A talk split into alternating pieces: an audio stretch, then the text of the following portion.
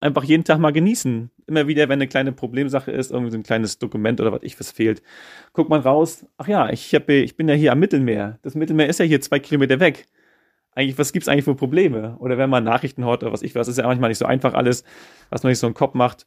Aber dann weiß man, da vorne ist das Mittelmeer, da vorne ist Robin, ich schlender mal wieder durch die Altstadt am Hafen lang und dann lösen sich viele Probleme doch auch von selber.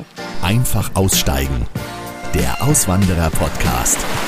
Willkommen zurück zu einer weiteren Premiere hier im Podcast von Einfach Aussteigen. Denn ehrlich gesagt, seit längerem habe ich schon nach einem spannenden Gast gesucht, der nach Kroatien ausgewandert ist. Und jetzt endlich bin ich fündig geworden. Denn für viele ist Kroatien nicht nur ein sehr beliebtes Urlaubsland, sondern der eine oder die andere macht sich eben auch Gedanken, dort dauerhaft zu leben.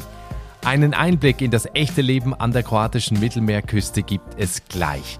Vorher noch kurz der Hinweis, wenn dir mein Podcast gefällt und du diese Folge gerade über die Apple oder Spotify App hörst, dann tu mir doch den Gefallen und hinterlass mir eine Bewertung. Bei Spotify und bei Apple kann man Sterne vergeben und bei Apple sogar einen Kommentar hinterlassen. Also vielen Dank dafür und generell freue ich mich natürlich immer, wenn Hörer oder Hörerinnen ihre Lieblingsfolge bei Instagram, bei Facebook teilen und den Podcast weiterempfehlen, damit eben noch mehr Menschen auf die spannenden Episoden hier aufmerksam werden. Also auch dafür vielen Dank. Mein Podcast. Heute geht es also nach Kroatien und obwohl ich schon immer einmal dort Sommerurlaub machen wollte und das Land so nah an Deutschland und nicht weit weg von der Schweiz ist, war ich leider noch nie da. Kroatien hat knapp 4 Millionen Einwohner und eine beeindruckende Küste mit vielen Stränden und tollen Küstenstädten wo man das mediterrane Klima genießen kann. Man hat in Kroatien lange Sommer und milde Winter. Das Land ist Mitglied in der EU und hat seit diesem Jahr auch den Euro. Kroatien hat außerdem auch viele historische Städte wie zum Beispiel Split, Pula oder die Hauptstadt Zagreb. Für unsere heutige Folge sind wir allerdings auf der Halbinsel Istrien unterwegs. Mein heutiger Gast ist Michael Broda. Er ist mit seiner Frau und den beiden Kids im November 2021 an die Westküste der Halbinsel ausgewandert. Dort haben sie sich inzwischen ein Haus gekauft, ein Ferienhaus umgebaut und einen Selbstversorgergarten angelegt. Die Kinder gehen zur Schule und Michael dokumentiert die Erlebnisse mit und seit der Auswanderung auch auf seinem YouTube-Kanal. Warum Michael und seine Familie von der Ostsee, wo sie vorher gelebt haben, ans Mittelmeer gezogen sind was sie an Kroatien so fasziniert, wie sie die Kinder in die Entscheidung ihrer Auswanderung einbezogen haben und vor allen Dingen, wie gut oder schlecht man ohne Kroatisch zu sprechen da weiterkommt. Darüber unterhalten wir uns jetzt. Ich freue mich sehr auf das Gespräch. Hallo Michael. Hallo, ich freue mich, dass ich bei deinem Podcast dabei sein darf. Hier ist Michael aus Kroatien. Ja, sehr schön, dass du da bist. Michael, wenn du bei dir aktuell aus dem Fenster schaust, was siehst du da? Ich sehe Sonne, Sonne, Sonne und Sonne. Aber auch kalten Wind, den sehe ich zwar nicht, aber den spüre ich. Ich sehe die Bäume wackeln hier. Also es ist Sonne, wie man sich vorstellt, aber wir haben jetzt gerade April und da ist noch ein bisschen frisch. Wenn so ein kalter Wind weht, dann bräuchte man schon mal ein Jäckchen. Ja, ihr wohnt in Istrien oder sagt man auf Istrien? Nee, in Istrien, ne? Ja, Istrien ist ja keine Insel, da sagt man ja oft mehr auf und so, da gibt es ja so ein paar Sprachbarrieren, sondern wir sind einfach in Istrien, genau. Okay, ähm, kannst du das ein bisschen äh, beschreiben? Ihr seid, glaube ich, in der Nähe der Hafenstadt Rovin, aber doch außerhalb. Wie muss ich mir das vorstellen, wo ihr da seid? Also erstmal ist es gar nicht so weit weg von Deutschland und Österreich. Man fährt einmal über die Alpen rüber, ist Slowenien und dann kommt man schon in Kroatien an. Und dann ist halt so eine schöne kleine Zipfel, der mit Blick rüber nach Venedig, nach Italien äh, am Mittelmeer liegt. Und da sind halt äh, ein paar Städtchen, ein paar Hafenstädtchen, relativ klein alles. Und da in dem lauschigen Städtchen Robin gibt es ein paar Vororte mit Olivenhain und sowas alles. Und da wohnen wir jetzt. Mhm. Und aber auf dem Land, also da glaube ich sehr in der Natur, ne? Genau, also wenn ich rausgucke, sehe ich halt richtig alte Olivenbäume und Weinstöcke nebenan, aber trotzdem ist man mit dem Auto schnell oder auch mit dem Fahrrad mal schnell am Meer natürlich und auch in der nächsten Stadt. Das war uns auch ganz wichtig. Ja, wir schreiben das Jahr 2021. Du hast mit deiner Familie in Schwerin gelebt. Ihr habt zwei Kinder, die dort auch zur Schule gegangen sind. Du hast im öffentlichen Dienst gearbeitet, als Erzieher in einer Kita und in der Nachmittagsbetreuung in einer Grundschule. Also wenn man sich das jetzt eben so anhört, also eigentlich ein schönes Familienleben in Mecklenburg-Vorpommern gehabt, doch irgendwas scheint ja doch gefehlt zu haben, dass ihr euch für eine Auswanderung entschieden habt. Was hat denn gefehlt? Also wir haben da eine schöne Zeit gehabt Und wir haben auch verschiedene Etappen in unserem Leben gehabt, also meine Frau und ich und unsere Kinder.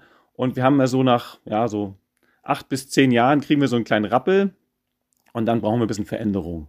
Also wir haben dann zehn Jahre in Schwerin gewohnt, wir haben da ein Haus auch gestaltet und im Garten und drin. Meine Frau hat da ganz tolle kreative Ader und ich äh, mag gerne im Garten was gestalten, ein bisschen handwerklich was machen.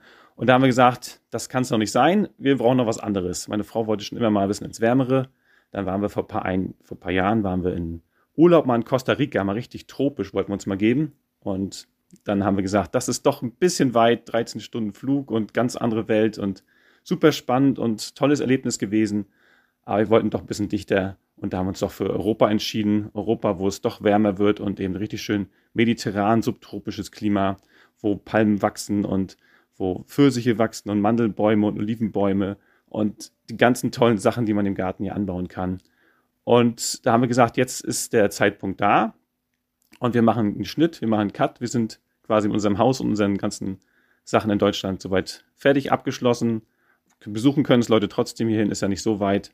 Und haben gesagt, jetzt schlagen wir ein neues Kapitel auf und fangen nochmal neu an. Man konnte auch alles ausmögen, den ganzen Dachboden mal richtig schön alles klar Schiff machen und da ist man auch viel losgeworden, was man, was man, ich, ich habe mal so eine Regel gehört, was man ein Jahr lang nicht angefasst hat, das braucht man doch eigentlich gar nicht. Ja. Da haben wir ganz viel verschenkt und auch äh, wegschmeißen müssen, auch natürlich, aber das war ein schöner, klarer, neuer Anfang.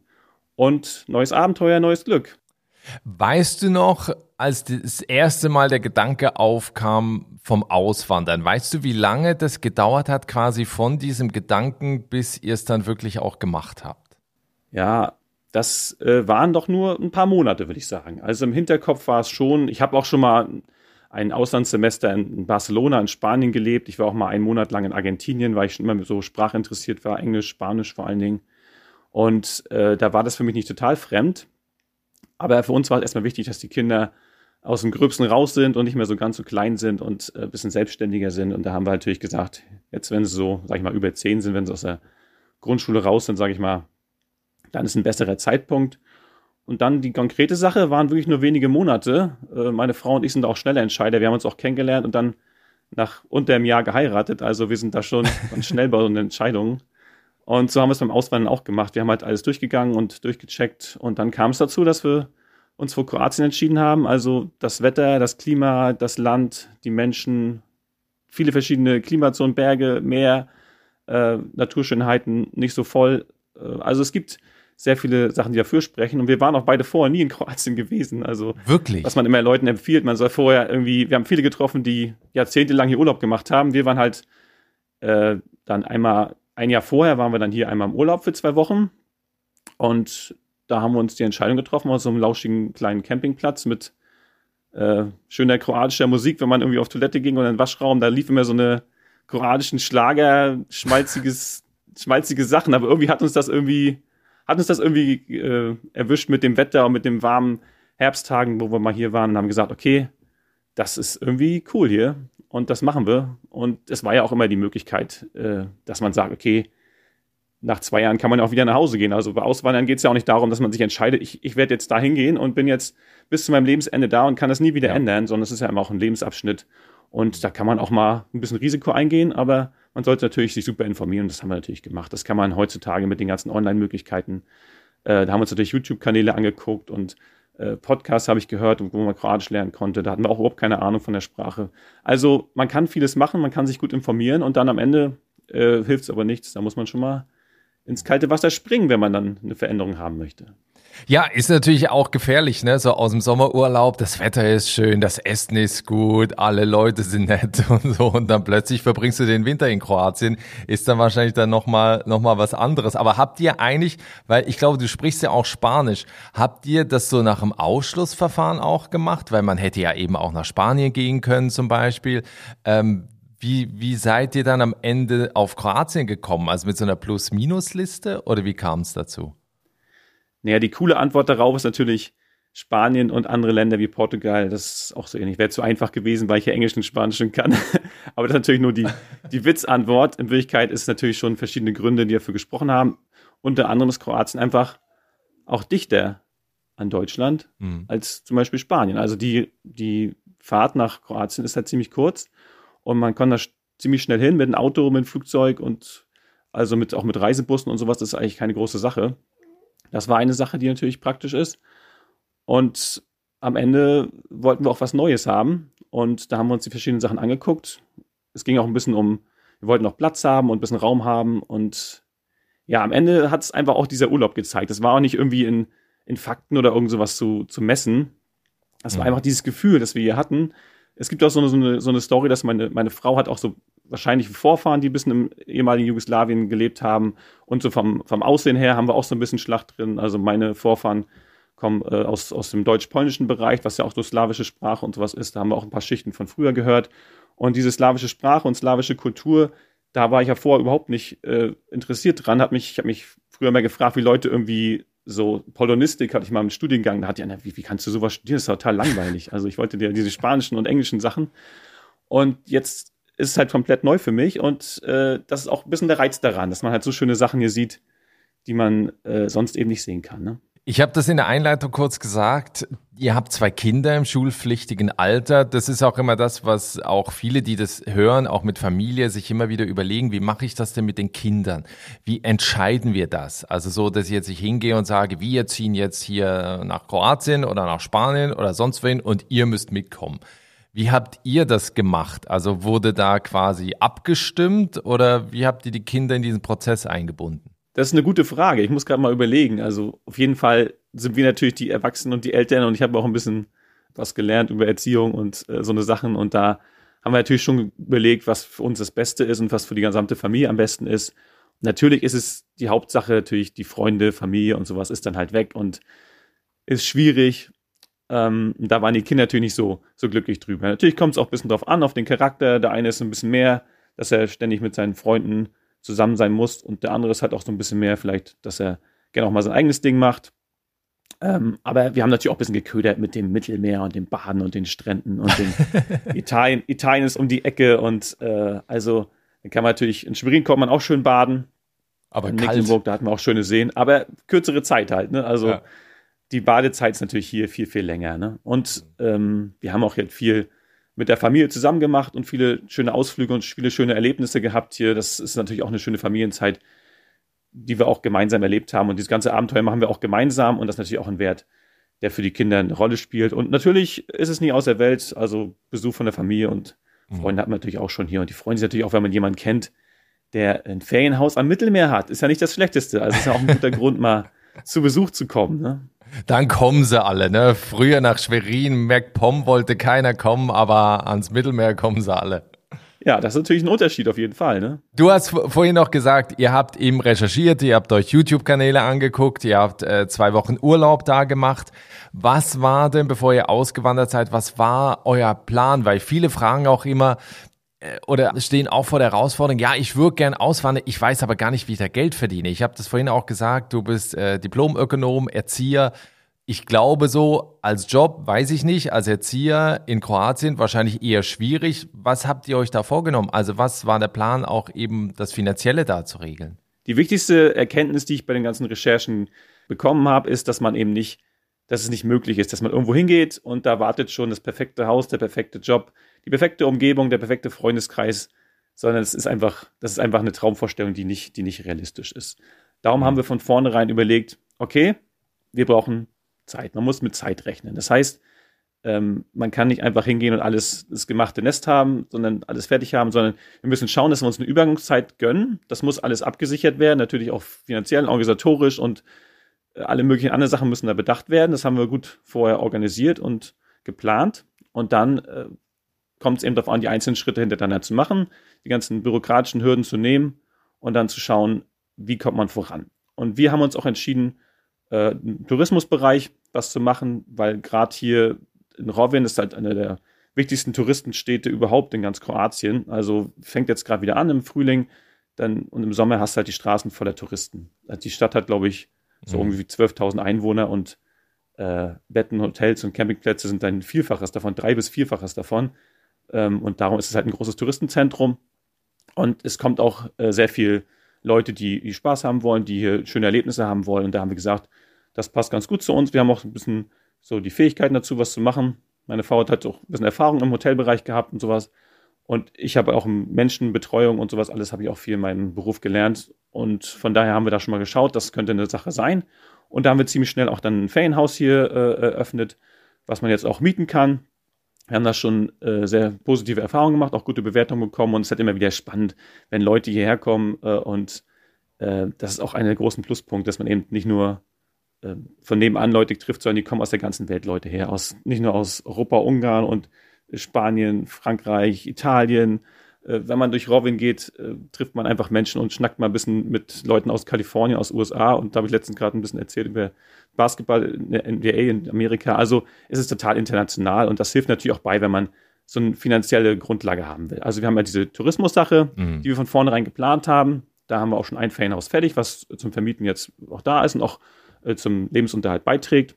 Dann haben wir noch äh, ein paar Online-Projekte, unter anderem bin ich auch bei YouTube aktiv. Da haben wir habe ich mit so einem Gartenkanal mal angefangen, so eine Leidenschaft von mir und jetzt habe ich halt einen mediterranen Gartenkanal und so ein bisschen über Auswandern haben wir auch was gemacht und da kann man sich auch ein bisschen was angucken.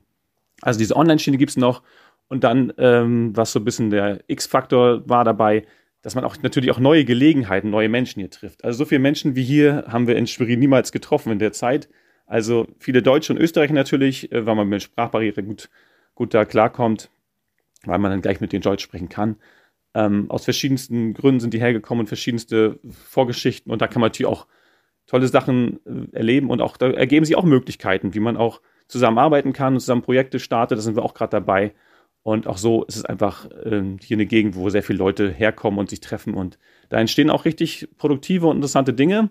Und so eine Projekte haben wir halt auch noch da laufen, die man gar nicht vorplanen konnte, die sich halt ergeben haben. Ne? Super. Also du hast die YouTube-Kanäle erwähnt, die verlinke ich natürlich in den Show Notes, in der Folgenbeschreibung hier in der Podcast-App. Also da unbedingt mal reinschauen. Es gibt eben auch einen Kanal, wo die Auswanderung so ein bisschen begleitet wird, also äh, wo ihr eben auch Videos macht, auch vom Hauskauf und so weiter und eben auch von Kroatien und allgemein mit eurer Auswanderung. Also das unbedingt auch mal anschauen, weil du hast auch das eben vorhin gerade in einem Nebensatz noch gesagt, ihr habt ja erstmal gemietet, habt euch dann quasi umgeschaut umgeschaut und äh, eine Immobilie gefunden. Hast du da vielleicht noch einen Tipp für Leute, die eben in Kroatien auch äh, eine Immobilie, eben Haus kaufen wollen, auch so von den Preisen her oder wie man da am besten vorgeht? Also der Haupttipp ist natürlich gesunder Menschenverstand. Also ich hatte hier mehrere Situationen, wo ich dann saß mit verschiedene Menschen um mich rum, Maklern und Hausbesitzern, wo man dachte, man ist irgendwie bei Nepper, Schlepper, Bauernfänger, also wo man dann denkt, irgendwas ist doch nicht ganz klar hier. Da war irgendwie Wladimir aus, der hatte wie zehn Jahre in Moskau gewohnt und war so ein Lebemann, hatte so ein, so ein Partyhaus quasi, wo er mit seinen Freunden unten hat er irgendwie so eine eigene Räucherei und so einen Grill gehabt. Also, und da hat er uns dann auch das Blaue vom Himmel versprochen und ein paar Tage vorher nochmal den Preis um ordentlich hochgesetzt. Also, da erlebt man natürlich schon Abenteuer. Das Wichtigste ist mhm. meiner Meinung nach vor Ort sein, mehrere Wochen mal schnell für den Urlaub ein paar Tage hier gucken und ein paar Makler treffen. Das,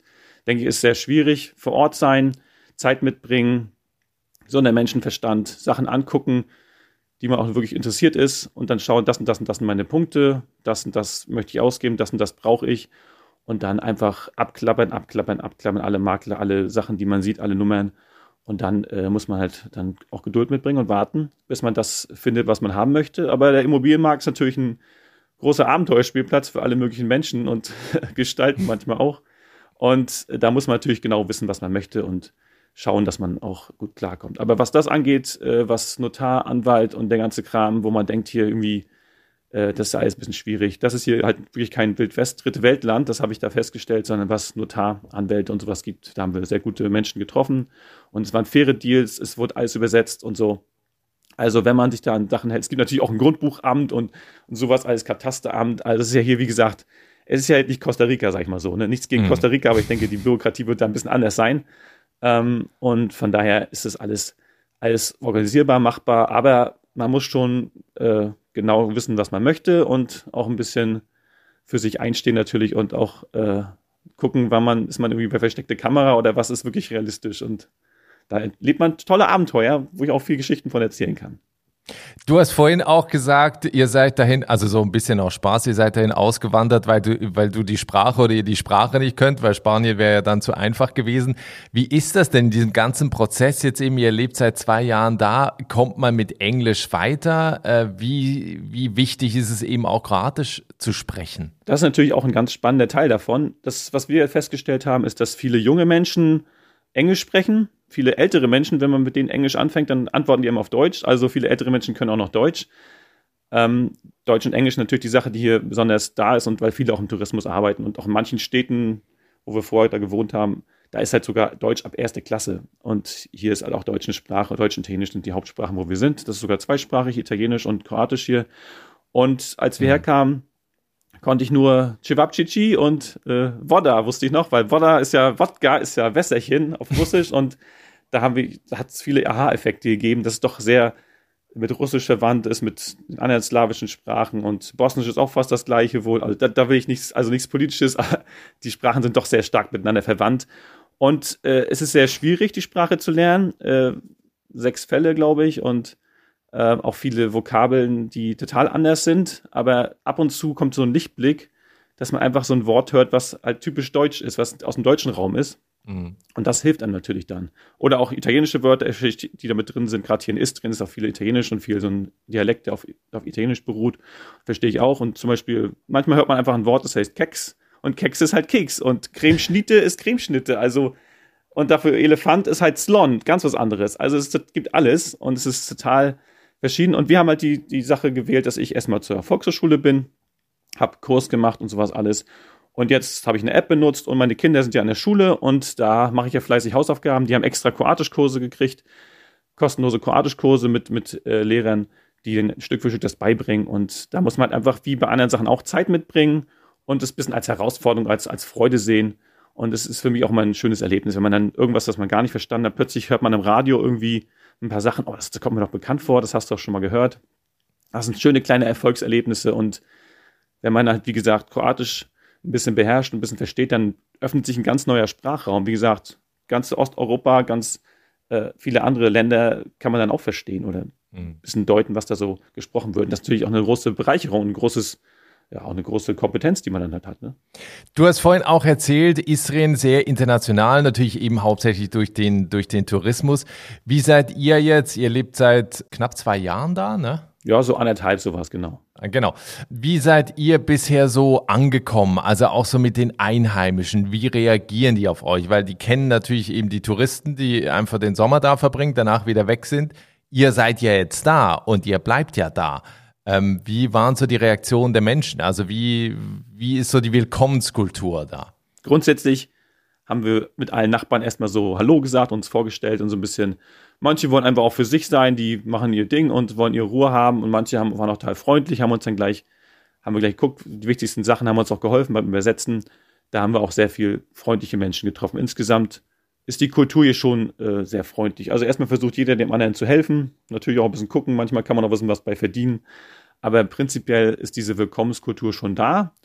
Ähm, viel, oftmals ist es so, die Willkommenskultur ist da, aber viele äh, können es überhaupt nicht verstehen. Also ich habe auch ein paar Leute beim Basketballspielen auf dem Freiplatz hier getroffen. Wie kannst du denn bitte hier von Deutschland nach Kroatien kommen? Ist doch, alle wollen nach Deutschland, da irgendwie ein bisschen Geld machen und dann später wiederkommen oder sowas. Wie kannst du denn hierher kommen? Also diese, das, dass man es nicht nachvollziehen kann, dieses Unverständnis ist schon da. Die machen schon ihr Land so die wissen schon, wie man das kritisieren kann und was nicht so gut läuft. Und manche haben so ein bisschen gar nicht so das Auge dafür, dass doch auch vieles schön ist hier halt. Ne? Also es gibt natürlich die ganzen Naturschönheiten und die ganzen, das ganze Miteinander, das, das draußen eben feiern und fröhlich sein. Und wir haben auch so einen kleinen Hund, wenn man in die Stadt geht, dann kommt halt jemand an und ist freundlich und lächelt und erzählt man halt so ein bisschen. Wir haben auch viele Leute einfach so beim Erzählen im Café getroffen. Also ganz andere Kultur, wie man sich kennenlernt, wie man miteinander umgeht, als wir zum Beispiel aus dem spröden Norden in Schwerin kannten. Das hängt wahrscheinlich auch ein bisschen mit, dem Wetter zusammen. Aber dieses Miteinander und draußen sitzen und einfach miteinander in Kontakt treten und einfach mal erzählen und diese Offenheit, das ist halt schon was ich, was ich richtig, richtig toll finde hier und was ich so als, als geborener Mecklenburger überhaupt nicht kannte, was für mich sehr exotisch ist, aber auch, auch schön ist. Ja, das ist lustig. In Irland ist auch so, die können auch nicht verstehen, warum wir hierher gezogen sind, weil die alle auch immer denken, ja, aber Deutschland ist doch riesengroß und so viele Möglichkeiten und so toll und so modern und so weiter. Was wollt ihr denn hier auf der Insel? Aber ja, es ist, glaube ich, am Ende immer das, was man nicht hat, was einen dann da anzieht, wahrscheinlich. Ja, auf jeden Fall. Viele haben halt das, was man selber kennt, so als selbstverständlich. Und das Neue, das andere ist auch auf jeden Fall ein toller Reiz. Und das Wetter ist natürlich einfach auch ein Argument hier. Also, wenn die meckern halt, wenn da so ein bisschen kalter Wind ist, dann ziehen sie ihre dicke Jacke an und ich sage, oh, ja, ja. Wie ist das fast noch T-Shirt-Wetter hier. Also von daher. Ja, hier ist genau andersrum. Hier laufen sie im Winter im T-Shirt rum und du fragst dich einfach nur, boah, wie geht das? ähm, aber gibt es gibt's so Dinge, was, was ist so typisch kroatisch oder vielleicht auch Dinge, wo, wo ihr sagt, oh, das ist schwer, sich daran zu gewöhnen? Also weil es halt doch dann sehr fremd ist? Also erstmal ist es schon so, dass jeder jeder hat irgendwo ein oder kennt ein oder hat irgendwo ein Grundstück, wo er seinen eigenen Wein und irgendwas anbaut und äh, irgendwie Gemüse hat oder irgendwie ein paar Olivenhaine oder sowas. Also das ist schon, jeder hat seine eigene Scholle und da kann er machen, was er will. Also das ist schon tief drin im kroatischen, im kroatischen Glauben, wahrscheinlich auch so in der ganzen Gegend hier, dass erstmal die Obrigkeit können ein paar Sachen erzählen, können auch ein paar Regeln aufstellen, das ist aber erstmal nur ein bisschen Vorschlagscharakter für mich. Und hier auf meinem Stück Land, irgendwo um nirgendwo, mache ich erstmal grundsätzlich, was ich möchte. Und diese Einstellung hat auch ein bisschen was, finde ich. Das geht natürlich auch nur, weil es hier recht äh, wenig Bevölkerungsdichte ist und so ein bisschen die Leute sich gegenseitig ein bisschen Platz lassen. Dann kann man natürlich auch sowas machen. Mhm. Das fand ich auf jeden Fall sympathisch. Ähm, es wird auch immer ein bisschen so erzählt über die Bürokratie, dass die hier so schlimm ist und keine Ahnung was. Und da haben wir unterschiedliche Sachen erlebt. Also zum Beispiel bei der Krankenkasse gibt es eine staatliche Krankenkasse und da wurden wir super behandelt. Ich bin dahin, es war so ein bisschen baufälliges Haus, von außen bröckelte der Putz, aber ich dachte, oh Mann, wo bin ich hier gelandet? und dann kommt man rein, total freundlich, total schnell, total effektiv, äh, nett gesprochen auf Englisch und alles erledigt, was man wollte. Ähm, also das ist schon, dass dieser Teil der Bürokratie hat super funktioniert. Ähm, und da waren wir total beeindruckt. Und andere Sachen wieder, als wir hier wegen der Vermietung und sowas was anmelden mussten, da haben wir die richtige äh, berüchtigte, äh, ja, sag ich mal, wie früher im Ex-Jugoslawien sozialistische Bürokratie erlebt, wo dann Leute sind, die auf jeden Fall ein paar Wörter Deutsch und Englisch können, aber auf keinen Fall das sprechen wollen, was ich auch verstehen kann. Wenn man hier äh, sich länger aufhält, wollen die halt, dass das alles in der Landessprache oder hier wie hier halt Italienisch oder Kroatisch gemacht wird. Mhm. Und das kann ich auch irgendwie verstehen. Aber so ein bisschen äh, missmutig, um in den Termin irgendwie mal schnell kurz vorher irgendwie mal schnell anrufen, Kasse, eine halbe Stunde Zeit. Und ich so, ja, das ist ein bisschen kurzfristig, ich weiß nicht, wann das geht. Ja, dann hast du den Termin leider nicht wahrgenommen, dann musst du halt leider wieder zwei Wochen warten. Das ist ja nur deine Schuld, so unter dem Motto. Also, aber ich denke, das gibt es in allen Ländern und in Deutschland habe ich auch schon ein paar schöne Bürokratieabenteuer erlebt. Also von daher, ja, es gibt da halt solche und solche. Es gibt auch viele, die einen Job haben und irgendwo sitzen und ihr Geld verdienen und irgendwie, ja, wenn dann Kundschaft oder irgendwie Leute kommen, dann so ein bisschen als lästig aus ansehen. Aber ich denke, das ist mehr so eine so eine Personensache oder menschliche Sache. Und wie gesagt, wir haben beides hier festgestellt und es ist immer wieder sehr, sehr faszinierend, wie man hier so einzelne Sachen hat. Zum Beispiel manche Sachen denkt man, die erledigt man ganz schnell, zack, zack, erledigt fix und dann dauert es alles viel länger. Da möchte ich mir gerne das Beispiel nennen, äh, wenn man zum Beispiel zum Notar geht hier. In Deutschland ist ein Notar ja immer mit, mit schicken Anzug und Termin und tausend Assistenten und teuer und was ich was. Und hier ist halt so wie so ein Drive-In-Notar, wo man hingeht Letztens war ich da, brauchte ich fast halt notariell beglaubigt. Ja, okay, kostet 5 Euro. und dann zahlt man das. 8 bis 16 Uhr Öffnungszeit, mittags eine Stunde Pause und du kannst jeden Tag dahin, machst halt den Kram, den du machen musst. Und das ist ja, hätte ich jetzt nicht so erwartet, dass es das so schnell geht. Als ich gehört habe, ich musste Notar, dachte ich, okay, dann muss es ein bisschen länger dauern. Und andere Sache wieder, das Auto zum Beispiel hierher zu holen, würde man jetzt denken, EU, Schengen, kein Problem. Aber das ist ein sehr aufwendiger und sehr teurer Spaß, sein äh, Kfz hier äh, zu importieren All das sind zwei Beispiele, die halt, wie gesagt, sehr überrascht haben. Einmal ins Positive, einmal ins Negative. Du hast auch vorhin mal kurz, da wollte ich auch noch drauf zurückkommen, eben erwähnt, jeder hat so sein Grundstück und macht da, was er möchte.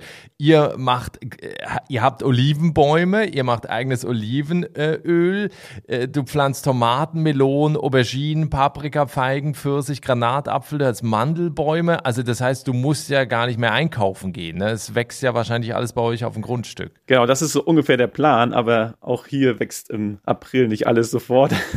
alles natürlich trotzdem, wir haben halt ja, keinen richtigen Winter, aber so ein, so ein kühleren Herbst, sage ich mal, mit Nachtfrösten, aber tagsüber ist halt wie alles wieder Plusgrade, aber so ein paar kalte Winde. Also jetzt im Augenblick ist natürlich schwierig, aber das letztes Jahr war so ein Lehrjahr für mich, da war eine lange Trockenheit und ich hatte die Bewässerung noch nicht so eingestellt, alles, da habe ich viel Lehrgeld gezahlt. Aber dieses Jahr habe ich halt auch viel abgeguckt. Der eine äh, ältere Herr hier, der hier seine paar Weinberge und Olivenhaine hat, von dem schaue ich immer ab, was er wann pflanzt und was er wann schneidet. Und da kann man schon sich einiges, einiges abluschern, was er so macht. Viele Sachen können auch über Winter weiter wachsen. Wir haben so eine Bohnen und Erbsen, die müssen jetzt bald reif sein. Damit fängt das Jahr so an.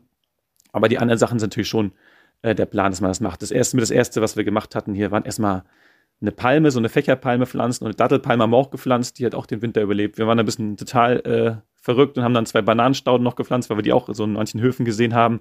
Aber die sind, die sind dann oh. doch eingegangen hier. Also wenn du einen geschützten Bereich hast, äh, zum Beispiel auch hier in dem Ärztehaus ist so ein Innenhof und da, da wachsen halt Bananen. Natürlich kannst du nicht ernten, aber so als, als Deko. Und das ist halt das, das Spannende hier, dass du halt irgendwie so nicht wichtig in Deutschland ist. Es ist halt ein bisschen subtropisch, aber auch nicht richtig tropisch. Also da muss man halt ein bisschen schauen. Aber natürlich ist der Plan, mhm. Tomaten und das ganze, ganze volle Programm hier anzubauen und dann auch äh, freuen wir uns auch, wenn wir das dann halt selber essen, essen können. Und natürlich auch, wenn die Gäste kommen und wenn dann halt frisches Obst und Gemüse auf dem Tisch steht, was man direkt äh, gerade aus dem Garten gepflückt hat. Das ist natürlich auch ein super schönes Gefühl. Und da bin ich gerade am Buddeln und am Vorbereiten und am ähm, allen möglichen Sachen besorgen und Gartenvideos gucken und da lerne ich ganz viel dazu, weil es doch ein anderes Klima ist und ist super spannend. Also es ist ein riesengroßes Hobby und Leidenschaft von mir und die Selbstversorger-Gartensache, das ist wirklich traumhaft hier. Ne? Das ist auch, es gibt auch alles, was du haben willst, Gartenmärkte und und alle möglichen Früchte. Und wenn du ein Samentütchen kaufst, kriegst du nicht irgendwie fünf Körner drin für drei Euro, sondern du kriegst halt einen halben Sack irgendwie, weil halt hier jeder irgendein Grundstück hat und irgendwas anbaut. Da gibt's halt ganz andere Packungsgrößen und die Preise sind mhm. halt noch günstig da. Und da kann man richtig loslegen und äh, was anbauen hier. Ne? Ja, wenn wir gerade über Preise reden, wie sind denn so die Lebenshaltungskosten? Also wenn du jetzt einkaufen gehst, ich meine, eben er zahlt jetzt keine Miete mehr, aber vielleicht kannst du das ja auch äh, so ein bisschen abschätzen, was er ihm da auch für eine Wohnung zahlt in, in Istrien. Also im Vergleich jetzt auch so zu Schwerin, äh, sparst du da Geld? Kostet es ungefähr gleich viel? Auch eben so Versicherungen und solche Dinge. Wie sieht es da aus? Also insgesamt ist natürlich wieder das gute alte Lage, Lage, Lage. Und in Kroatien natürlich, da je näher man dem Meer kommt und näher man den Touristenzentren kommt, desto mehr werden auch die Preise halt dann anders sein. Ne? Und darüber hinaus ist es auch so, dass am, am, an der Küste ist halt so ein mediterranes Klima, wo man halt Heizung schon braucht, aber halt für ein paar, vielleicht ein, zwei Monate im Winter. Und im Inland ist halt doch schon Kontinentalklima und da muss man halt schon richtig heizen. Da kommt auch mal Schnee runter und sowas. Das ist halt die erste Sache. Dann ist natürlich auch der Standard ganz anders. Also es gibt natürlich die tollen Villen und Touristensachen und sowas alles, aber eine normale Wohnung ist halt schon ein anderer, niedriger Standard, sage ich mal, als, als in Deutschland, was man halt so gewohnt ist, aber es kommt auch an, was man möchte. Wir haben uns auch auf jeden Fall verkleinert von der, von der Wohnfläche hier, als wir in Deutschland hatten, aber das war für uns auch kein Problem erstmal, weil wir dann noch was ausbauen wollten und weil man auch einfach viel mehr Zeit draußen verbringen kann. Die haben halt ihre, ihre Grillplätze und Sitzplätze draußen und da ist es für mich ja auch wie Wohnfläche, wo es halt draußen. Ähm, dann der Immobilienmarkt und Mietmarkt ist halt ganz schön ganz schön hoch und runter. Das war ja in Deutschland auch so. Also die Preise sind manchmal ganz schön verrückt. Äh, ich habe hier einen Bekannten, der sagt immer, Casino hier ist alles ein Casino. Irgendwie alle wollen irgendwie zocken und da ist teuer und da ist hin und her. Also man muss genau gucken, was man da kriegt. Und äh, auch die Mieten sind natürlich äh, anders geregelt als in Deutschland, sondern ein bisschen, sage ich mal, frei aushandelbar und muss gucken, ob man das für, für ein paar Wochen Miete oder ein paar Monate oder eben für ein Jahr. Und da gibt es halt von bis und ähm, da muss man einfach vergleichen und gucken, Lebenshaltungskosten so gibt's, es gibt ja auch hier Lidl und die ganzen Märkte. Hier Plodine ist quasi der Haupt, Hauptmarkt, der hier in Kroatien ist. Und da muss man auch gucken. Also man kann auch gern für Sachen, die von woanders kommen, zum Beispiel aus Deutschland, für seine geliebten Produkte, welche Nuss-Nougat-Cremes, die, die jeder oder die viele gerne essen, äh, die sind natürlich teilweise sogar teurer als in Deutschland. Aber andere Sachen, wenn man halt Frischprodukte hat, die halt hier aus dem kroatischen Raum sind, die paar Erdbeeren habe ich gerade gesehen, die ja in Deutschland immer irgendwo von äh, Spanien soll kommen. Und hier sind die halt aus Kroatien. Ähm, und wenn das irgendwie aus Türkei oder aus Albanien, habe ich letztes Jahr Melonen, als ich noch nicht so hatte, geholt. Das ist natürlich dann günstiger. Wenn man frische Sachen von hier hat, ist es günstiger. Aber vom Preis her ist es nicht so, dass es irgendwie jetzt Schnäppchenland ist. Also Kroatien hat ja stark aufgeholt, da macht ja auch die Euro-Einführung immer viel mit. Also man muss genau gucken, Wohnen und äh, Haus ist, ist auf jeden Fall nicht, nicht unbedingt viel günstiger als in Deutschland, je nach Lage natürlich. Und Lebenshaltungskosten äh, wenn man einfach so in den Supermarkt geht und nicht groß achtet, ist es auch wahrscheinlich genauso oder eh teuer. Und man muss halt, wenn man guckt und ein bisschen schaut, wo man seine Sachen holt oder auch mal frisch vom, vom Nachbarn, das ist natürlich anders. Was günstiger ist, noch Benzin. Und dieses das ist noch günstiger, ist auch vom Staat ein bisschen gestützt. Man muss gucken, dass man halt vieles auch äh, sich durch äh, neue Bekanntschaften und neue Wege halt günstiger besorgt. Wenn man einfach als äh, Mensch einfach irgendwo in den Laden geht und keinen kennt, dann kriegt man natürlich Preise, die nicht immer günstiger sind. Und natürlich auch in der Saison gibt es auch andere Produkte und es ist auch teurer, als wenn außerhalb der Saison, dann hast du auch ein bisschen mehr äh, andere Sachen, die man kaufen kann. Gibt es ganz andere Großpackungen und sowas alles. Also man muss da schon genau schauen. Ähm, aber man kann nicht herkommen und sagen, hier ist ja alles billig, billig Kroatien. Das ist nicht mehr so, schon lange nicht mehr so. Also da muss man schon ein bisschen äh, vergleichen. Du hast ganz am Anfang eben erzählt, ihr habt jetzt ein Ferienhaus, was ihr vermietet, wo ihr eben Einnahmen drüber generiert, also eben halt natürlich eben auch vom Tourismus lebt, auch äh, ein, zwei Online-Projekte noch habt. Wenn du das jetzt vergleichst, wahrscheinlich kennst du auch so ein paar Deutsche, die ähm, auch in der Region leben. Was würdest du sagen, welche Möglichkeiten haben Einwanderer äh, aus Deutschland in Kroatien, wo du sagst, okay, hier wäre noch Potenzial, hier kann man noch was machen. Also siehst du da noch was, was es, was es braucht, wo du eben sagst, okay, da könnten noch Deutsche herkommen? Ähm, insgesamt ist es natürlich so, dass in der Touristenzeit immer Leute gebraucht werden. Die holen auch Leute aus anderen Ländern hier ran, melden die für ein halbes Jahr an, aber das ist natürlich dann mehr so eine äh, Aushilfsjob und nicht wirklich Jobs, wo man äh, gut Geld verdienen kann. Insbesondere ist natürlich mhm. gut, wenn man Deutsch spricht und ein bisschen Englisch ist natürlich auch eine Möglichkeit hier, äh, seine Fähigkeiten zu zeigen. Aber ich bin der Meinung, wenn man herkommt, äh, kann man nicht irgendwo sagen, hier, ich möchte gerne einen Job anzeigen und dann werde ich irgendwo angestellt und irgendwer bezahlt mich für irgendwas, sondern es wird eher funktionieren, wenn man halt irgendwie auf seine eigenen Stärken vertraut und eben äh, selber schaut, wie man hier sich äh, selbstständig oder auf irgendeine andere Art ähm, selbstständig machen kann und Geld verdienen kann. Also Handwerk ist natürlich immer eine gute Sache. Also ähm, so viel hier wie gebaut wird und mit den ganzen Tourismus-Sachen ist natürlich so eine Handwerkssache immer ganz, ganz wichtig und auch gute Handwerker werden immer gesucht. Aber auch andere Sachen, äh, neuere Sachen, neue Medien, digitale Sachen ist natürlich auch Kroatien da auch mit dabei. Ähm, die haben auch überall Internet und WLAN ist überhaupt kein Problem. Das funktioniert alles und ist auch gar nicht so teuer. So eine Sachen sind die auch überall gefragt. Und dann eben so ein bisschen, ja, äh, Schleue und eigenes, eigenes Geschick, eigene äh, Initiative, eigenes, eigene Ideen. Ähm, das kann überall funktionieren. Aber natürlich ist es auch so ein Fakt, dass sehr viele junge Menschen auch gerade in den letzten Jahren und Jahrzehnten Kroatien verlassen haben, eben weil es hier die Löhne denen zu gering waren und eben die Möglichkeiten nicht so da waren, viele nach Deutschland und auch weiter weggegangen sind und ähm, die Perspektive manchmal auch schwierig war. Ihr habt mehrere hunderttausend, zehntausende Menschen verloren in den nächsten, in den letzten Jahren. Also da ist schon einiges, einiges im Gange, aber er muss immer individuell gucken. Also ich kann jetzt nicht sagen, komm her und du wirst schon was finden. Es ist auf jeden Fall schwer und das ist auch der Grund, warum viele sagen, warum kannst du überhaupt hierher kommen? Das ist doch ein hartes Pflaster und die Löhne sind total schlecht und so weiter. Aber wir haben uns halt gesagt, was will man wirklich individuell haben und welchen Luxus braucht man im Leben? Und für mich ist halt der Luxus eben, äh, einen schönen Garten zu haben und das eigene Olivenöl pressen zu können. Also das war, das ist einfach eine große Freude für mich. Und ähm, das heißt aber nicht, dass alles nur hier die Leute kein Geld haben. Es ist natürlich auch so, dass hier dicke Teslas rumfahren und dicke Yachten im Hafen liegen, gerade hier in den Touristenbereichen. Also das ist halt immer ein bisschen differ differenziert zu sehen. Und mach dein Ding und schau, was du machen kannst und guck auf deine Stärken das ist halt das Wichtige, was du haben kannst. Ne? Ja, wir sind schon bei den Tipps. Was, was gibst du Menschen mit, die nach Kroatien auswandern wollen? Also vielleicht auch so dahingehend auch äh, Hinweise, ne, dass man in gewissen Bereichen nicht eine falsche Vorstellung haben sollte. Also was, was würdest du Leuten mitgeben? Das Wichtigste habe ich auch schon gesagt. Also lasst euch Zeit. Versucht nicht von jetzt auf gleich übers, übers, übers Knie zu brechen, irgendwelche Sachen. Informat informieren, schauen, beobachten, und nicht nur in der Saison hier sein, sondern auch mal schauen, wie läuft das überhaupt hier ab. Dann natürlich äh, so schnell wie möglich und so gut wie möglich hier irgendwelche Beziehungen aufbauen. Wie gesagt, hier ist es das Leichte, wenn man doch viele deutsche Österreicher trifft, auch welche, die hierher gezogen sind und hier wohnen, sich da halt Netzwerke aufbauen. Das hat uns super geholfen. Und einfach Fragen stellen, informieren. Und dann eben, äh, ja, die Sprache ist natürlich so eine Sache, da muss man schon gucken. Was natürlich super hilft, die sind diese ganzen äh, Online-Übersetzungssachen. Ähm, einmal ein Foto machen und das wird übersetzt. Das ist natürlich ein super großer Fortschritt, wenn ich irgendwelche Formulare habe und dann eben schaue, okay, ähm, jetzt ist es ein bisschen besser, weil ich schon ein paar Grundkenntnisse jetzt habe, aber natürlich dieser ganze Papierkram und diese ganzen Informationen. Große Websites gibt es natürlich auch, die dann eben auf verschiedenen Sprachen haben.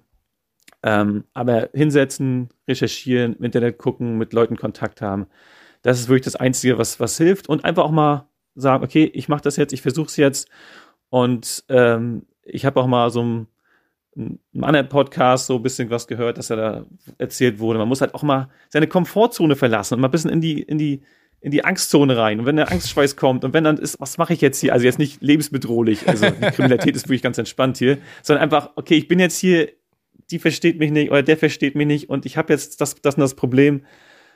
Aber ich werde es versuchen zu schaffen. Und dann eben, wenn es heute nicht klappt, ist ja die Mentalität, war noch ein paar Mal bei der Anmeldung hier, wo dann eben noch ein paar Dokumente gebraucht wurden. Die wollten noch irgendwie unsere Heiratsurkunde haben, die aber nur ein paar Wochen alt sein darf. Wo ich sage, ich lasse doch nicht alle paar Wochen meine Heiratsurkunde neu aufsetzen. Das ist das für ein Blödsinn.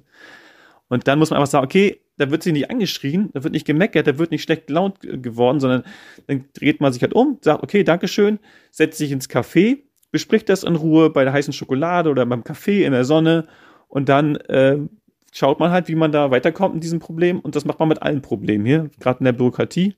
Und sich aufregen lohnt sowieso nicht. Und dann schaut man einfach, was kann ich machen, was kann ich tun, wen kann ich fragen, wo kann ich mir Informationen holen und dann eben den nächsten Schritt gehen, ohne sich zu ärgern, ohne da so viel Energie zu investieren und irgendwie zu sagen, ja, das ist ja alles deren Schuld oder so, einfach schauen, okay, das hat jetzt nicht geklappt, wir machen einen zweiten Versuch auf die und die Weise.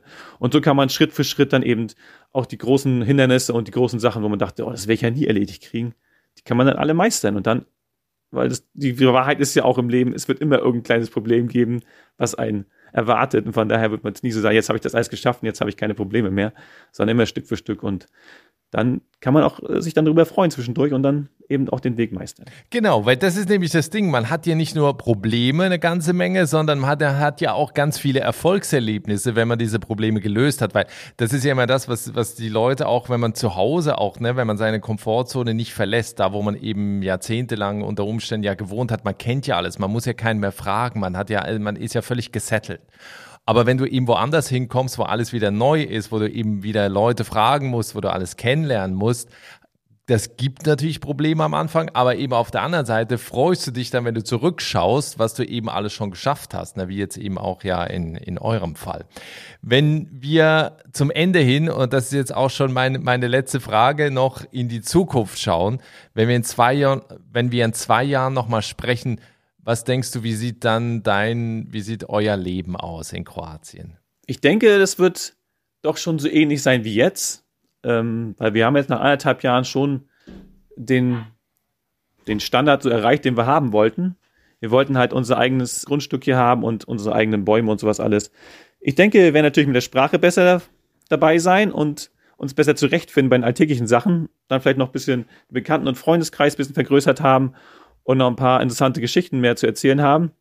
Aber wir werden ganz viele Touristen getroffen haben. Also ich hatte ja so ein bisschen, manchmal hat man ja so ein bisschen Bedenken, okay, wen, wer kommt dann alles? Man kennt die ja auch nicht und so, aber wir hatten so positive Erfahrungen gemacht hier, dass hier Leute ankommen und äh, das wertschätzen, was meine Frau und ich hier so geschaffen haben. Äh, wir haben ja auch so ein Ferienhaus, was nicht so nur noch 15 ist, sondern so ein bisschen kreativ eingerichtet und ein bisschen, wie uns das auch selber gefällt. Und dann wenn wir ein zweites Ferienhaus haben, ist ja der Plan, so ein bisschen noch weiter im Bereich Tourismus sein, also in zwei Jahren, ähm, dass wir noch mehr hier angekommen sind und einfach, äh, ja, wahrscheinlich uns dann wieder neue Herausforderungen suchen, neue kleine Projekte hier starten, aber dass das Projekt äh, Auswandern, eigenes Haus, eigener Garten, eigene Vermietung und sowas alles, das wird dann, so ist der Plan, ganz gut laufen und wir werden auch was wir jetzt schon machen, einfach jeden Tag mal genießen. Immer wieder, wenn eine kleine Problemsache ist, irgendwie so ein kleines Dokument oder was ich was fehlt, guckt man raus, ach ja, ich, hab, ich bin ja hier am Mittelmeer. Das Mittelmeer ist ja hier zwei Kilometer weg. Eigentlich, was gibt's eigentlich für Probleme? Oder wenn man Nachrichten hört oder was ich weiß, ist ja manchmal nicht so einfach alles, mhm. was man nicht so einen Kopf macht. Aber dann weiß man, da vorne ist das Mittelmeer, da vorne ist Robin, ich schlender mal wieder durch die Altstadt am Hafen lang und dann lösen sich viele Probleme doch auch von selber und dann kommen auch viele Lösungen einfach dann durch das Schlendern und durchs Nachdenken von ganz alleine. Super, vielen Dank für deine positive Einstellung, für deine positive Art, für die Einblicke in eure Geschichte, in eure Auswanderung. Das hat mir großen Spaß gemacht, mit dir zu, zu quatschen. Ich empfehle nochmal den YouTube-Kanal oder die YouTube-Kanäle. Gibt ja mehrere, wie gesagt, Links in den Show Notes oder auch die Webseite. Wer bei euch mal Urlaub machen will, äh, verlinken wir natürlich auch. Und ja, ich wünsche euch alles Gute, tolles Wetter, einen tollen Sommer und eine gute Olivenernte. Ja, vielen Dank für die Einladung. Also ich höre ja auch Podcasts seit geraumer Zeit, finde das ein super Medium und habe deinen Podcast ja jetzt auch entdeckt und ist natürlich eine super Sache, habt ihr auch reingehört. Äh, also ich finde das eine super Sache, sich anzuhören, Sachen dabei zu machen. Ich grab dabei um oder mache was im Garten und lausche dann Podcasts und Leuten diese tolle Gedanken erzählen oder ihre Erlebnisse mitteilen.